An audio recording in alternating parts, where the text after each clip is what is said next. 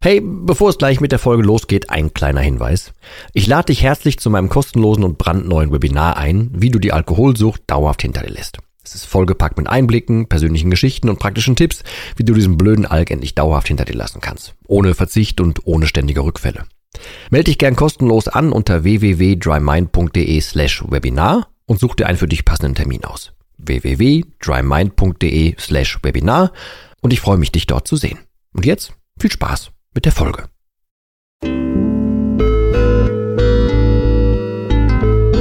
Nüchtern betrachtet. Der Nie wieder Alkohol Podcast.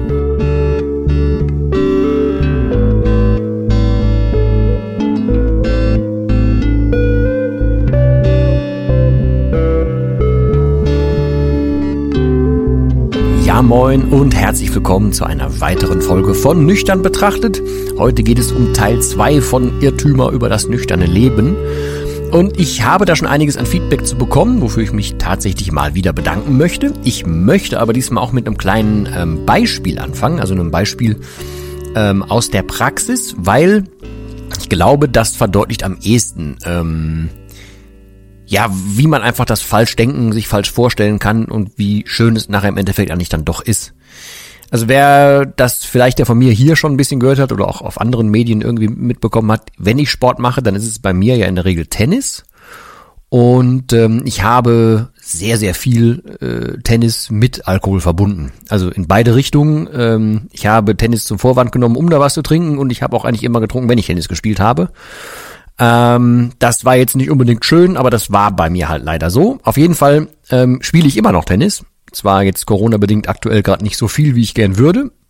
Aber erstens kann ich körperlich deutlich wieder besser spielen, was zum Beispiel ein weiterer Punkt ist.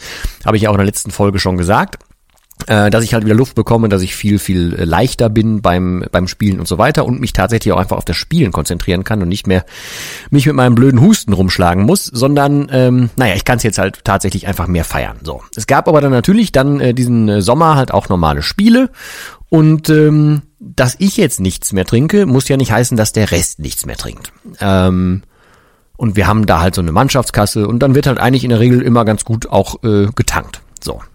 Das stört mich aber überhaupt nicht.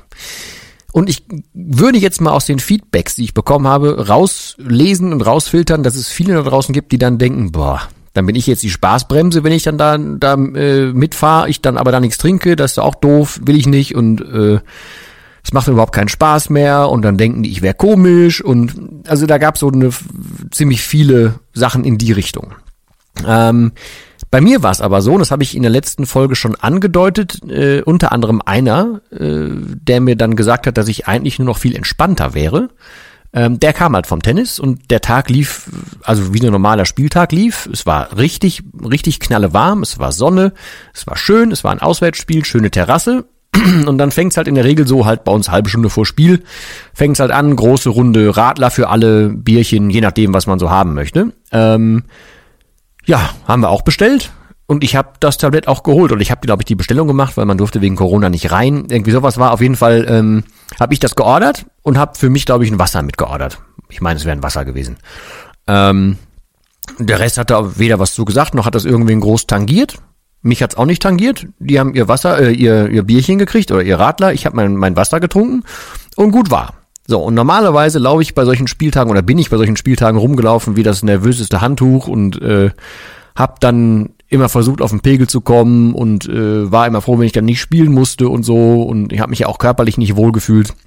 Und jetzt ist es inzwischen aber so, ich fühle mich erstens körperlich wohl, zweitens hätte ich total Bock zu spielen äh, und drittens, ich bin einfach super froh, dass ich halt äh, nüchtern dabei bin und dass ich halt so bei mir bin und dass ich immer dann nur Wasser trinke, wenn ich merke, aha, ist zu warm, ich brauche ein bisschen Flüssigkeit, dann trinke ich was, muss aber sonst nichts nichts trinken und muss nicht die ganze Zeit nur hinter irgendeinem halb leeren, leeren Glas rumlaufen oder keine Ahnung, mir noch einen Weizen holen und gucken, dass es keiner mitkriegt, don't know.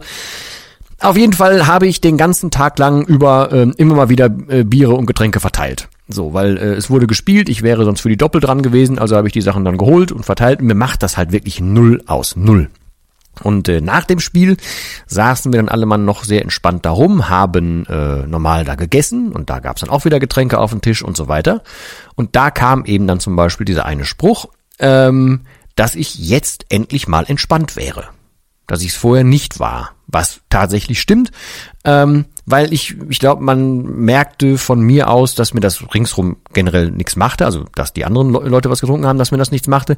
Man merkte aber auch an, dass ich halt einfach deutlich Ruhe ausstrahle und dass ich für mich viel ruhiger bin, wenn ich ja nicht mehr durch den Alkohol weglaufe, dazu komme ich gleich noch, sondern ich mich halt um die Sachen, um meine Probleme gekümmert habe, die angegangen bin und jetzt halt in mir ruhen kann. So, weil ich weiß ja, wer ich bin, was ich mache und ich laufe nicht mehr irgendeinem Ideal hinterher oder red mir Quatsch ein oder muss was verstecken, sondern ich kann einfach bei mir sein, ich kann entspannt sein, ich kann ruhig sein und ich bin körperlich auf der Höhe, was ein unfassbarer Unterschied ist. Warum ich das jetzt so erkläre, ist eigentlich nur, weil ich habe ursprünglich gedacht, boah, Du kannst doch niemandem jemals aus diesem Dunstkreis irgendwann nüchtern gegenübertreten. Die werden dich doch gar nicht mehr kennen, du wirst doch ganz anders sein, du warst doch dann schon immer ein nervöses Handtuch, als du noch was getrunken hast. Und was war? Ich hab's gemacht und Pustekuchen. Es war überhaupt nicht. Es war genau das Gegenteil. Ich fühle mich jetzt viel, viel wohler als vorher.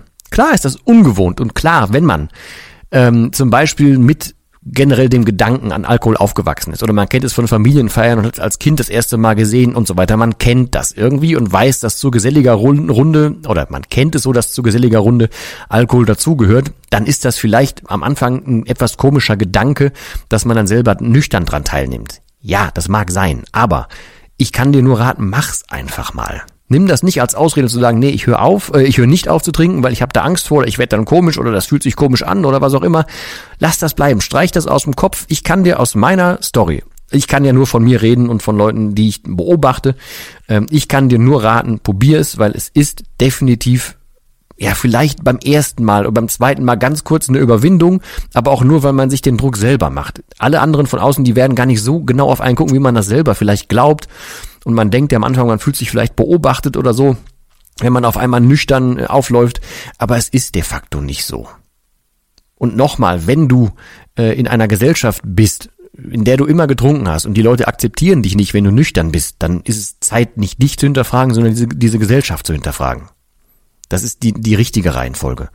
Es geht doch eigentlich nur darum, dass du äh, die Angst davor verlierst und das nicht nur verlierst, weil es um den Alkohol geht, sondern weil du äh, generell einfach mal davon ausgehen solltest, dass du einfach mal was Neues tust. Das ist ja wie, als würdest du irgendwas das erste Mal machen. Da hat man doch immer irgendwie ein bisschen Art von Bammeln und meistens ist man doch dann aber in der Regel froh, dass man es gemacht hat. Und in diesem Fall ist es genauso. Also da nimm dir bitte äh, dieses Beispiel, auch wenn ich jetzt ein bisschen weit ausgeholt habe, aber nimm das bitte irgendwie für den Hinterkopf mit äh, dass man sich viel mehr im Kopf macht, als es tatsächlich nachher wild ist. Äh, und äh, ja, ich für, für meinen Teil hätte das liebend gerne schon Jahre vorher gemacht, weil ich fühle mich jetzt dabei deutlich wohler und ich kann das viel mehr genießen als vorher. Es ist für mich jetzt in einer, äh, als einziger nüchtern in so einer Runde zu sein, ist für mich total cool, ehrlich gesagt sogar, weil ich mache mir inzwischen Hobby raus, den Leuten zuzugucken, wie sie halt ein bisschen blöder werden so.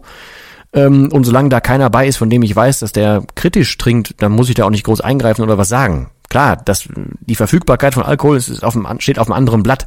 Aber in dem Fall, da wir uns im Hobbybereich da äh, bewegen und da keiner jetzt auf Therapie aus ist oder so, ähm, kann ich das für mich einfach feiern und entspannt annehmen und mir angucken äh, und die, die Jungs eine gute Zeit haben lassen und ich mich selber auch irgendwie eine gute Zeit haben lassen. War das ein Satzbau? Ich hoffe schon. Aber ich hoffe, du weißt, was ich meine.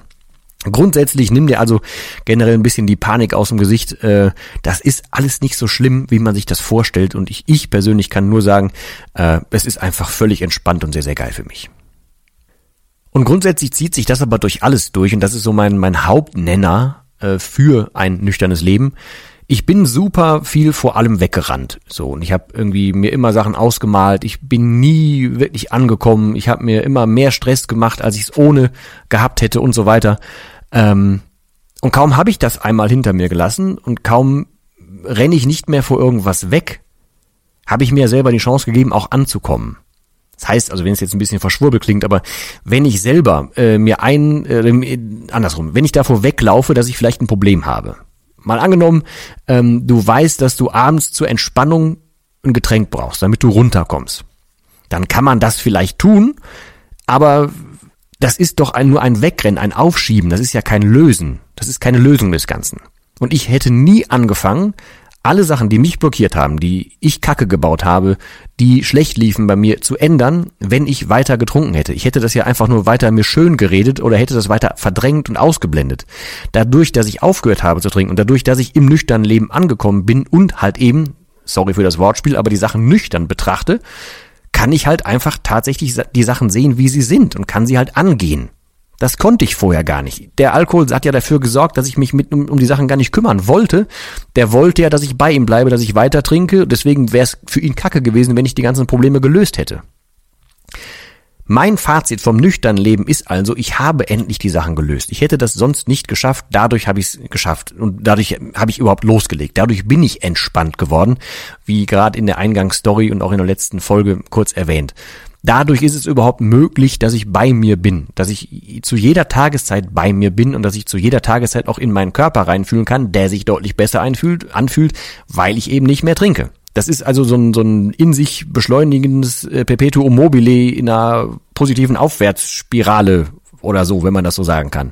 Don't really know. Ich kann dir nur sagen, nimm es niemals irgendwie als Grund, nur dass du dich unwohl fühlen könntest, nicht aufzuhören. Das ist völliger Schwachsinn. Das wiegt überhaupt nicht auf. Versuch mal bitte dir eine Waage vorzustellen und was du auf so eine Waage legst. Das eine wäre eine vielleicht Unbequemlichkeit oder irgendwie ein unangenehmer Moment, äh, wenn du vielleicht nüchtern irgendwo teilnimmst. Das steht auf der einen Seite der Waage und auf der anderen Seite der Waage steht aber ein komplettes Leben, das du verblendet führst, weil du vor Problemen wegrennst, wenn du Probleme hast. Und ich gehe nicht davon aus, dass du rein aus Jux und Dollerei trinkst und dass du nur aus Spaßkonsum hier bist und diesen Podcast hörst. Also versuch das gegeneinander aufzuwiegen und bitte glaub mir einfach, dass ich ja, ich, ich würde dir einfach viel gerne noch, noch mehr verklickern können, wie sich das anfühlt, auf der nüchternen Seite des Lebens angekommen zu sein. Das ist eine völlig andere Wahrnehmung, ein völlig anderes Dasein, ein viel, viel intensiveres Leben und nicht mehr nur so ein, boah, bin ich froh, wenn ich über den Tag komme, sondern ich freue mich halt auf den Tag. Ich freue mich jeden Tag drauf, weil ich das aktiv gestalten kann und aktiv das machen konnte. Und selbst wenn es mir kacke ging und mir ging es kacke, wirtschaftlich, alles Mögliche, noch äh, beziehungsmäßig, alles kacke, aber ich habe es nicht mehr aufgeschoben, ich konnte es angehen. Und ich konnte es dadurch ändern. Und dadurch, dass ich es geändert habe, geht es mir jetzt nochmal wieder deutlich besser. Und das befüttert sich wieder, womit wir wieder bei dieser Aufwärtsspirale waren, sind. Ich, das war kein Satzbau, aber das kann ich jetzt nicht wiederholen. Ich hoffe, du weißt, was ich meine. Wenn du exakte und spezielle Fragen dazu hast, bitte hau die irgendwie in Kommentare, hau mich an. Ich habe das alles in den Show Notes. Hau einfach raus, falls du speziell irgendwie eine Sache im Kopf hast und denkst, oh, da habe ich Angst vor, deswegen kann ich nicht aufhören, deswegen kann ich nicht aufhören. Haus bitte raus. Dann können wir das hier vielleicht zusammen äh, durchkauen. So, und da ich ja hier im äh, Podcast keine Werbung machen kann, mache ich jetzt einfach mal Werbung für mich selber. Ich möchte darauf hinweisen, ich habe unten in den Show Notes verlinkt äh, du kannst diesen Podcast hier ab zwei Euro im Monat unterstützen. Das Ganze läuft über Patreon, habe ich verlinkt. Es würde mich freuen, wenn du da mal vorbeiguckst und vielleicht auch einfach eine kleine Unterstützung da lässt. Ich habe da auch auf der Seite ein Video eingepflegt, wo alles nochmal erklärt wird, was du für zwei Euro oder ab den zwei Euro bekommst, ähm, dass es monatlich kündbar ist und so weiter. Habe ich alles ähm, da fertig gemacht. In der nächsten Folge geht es ein bisschen aufbauend auf diese Folge hier. Nur, dass ich da mal nicht auf das äh, positive, nüchterne Leben, sondern auf das negative, volle Leben eingehe. Und unter anderem werden wir, ja, wir sind hier sehr tagesaktuell, werden wir auch auf Maradona eingehen. Weil, um da schon mal als kleinen Teaser, mich stört das ziemlich, dass äh, ja gefeiert wird, dass Maradona ja sein Leben gelebt hätte, obwohl der einfach nur sein Talent verschwendet hat, also größtenteils verschwendet hat, weil der einfach immer schon ein leichtes Problem mit äh, Drogen generell hatte. Ähm, ja, ich will jetzt nicht so viel wegnehmen und zu dem Thema suchtübergreifendem äh, ja, Verhalten, wo es nicht nur auf Alkohol gehen muss, sondern generell vielleicht sondern mit so einer Lebenspassivität, da kommen wir noch drauf äh, zu sprechen in anderen Folgen. Da wird es auch Interviewpartner zu geben, habe ich gerade erst noch geklärt. Auf jeden Fall, ähm, ja, beim nächsten Mal wird es unter anderem um Maradona gehen, aber auch darum, äh, die negativen Seite eines äh, nicht nüchternen Lebens.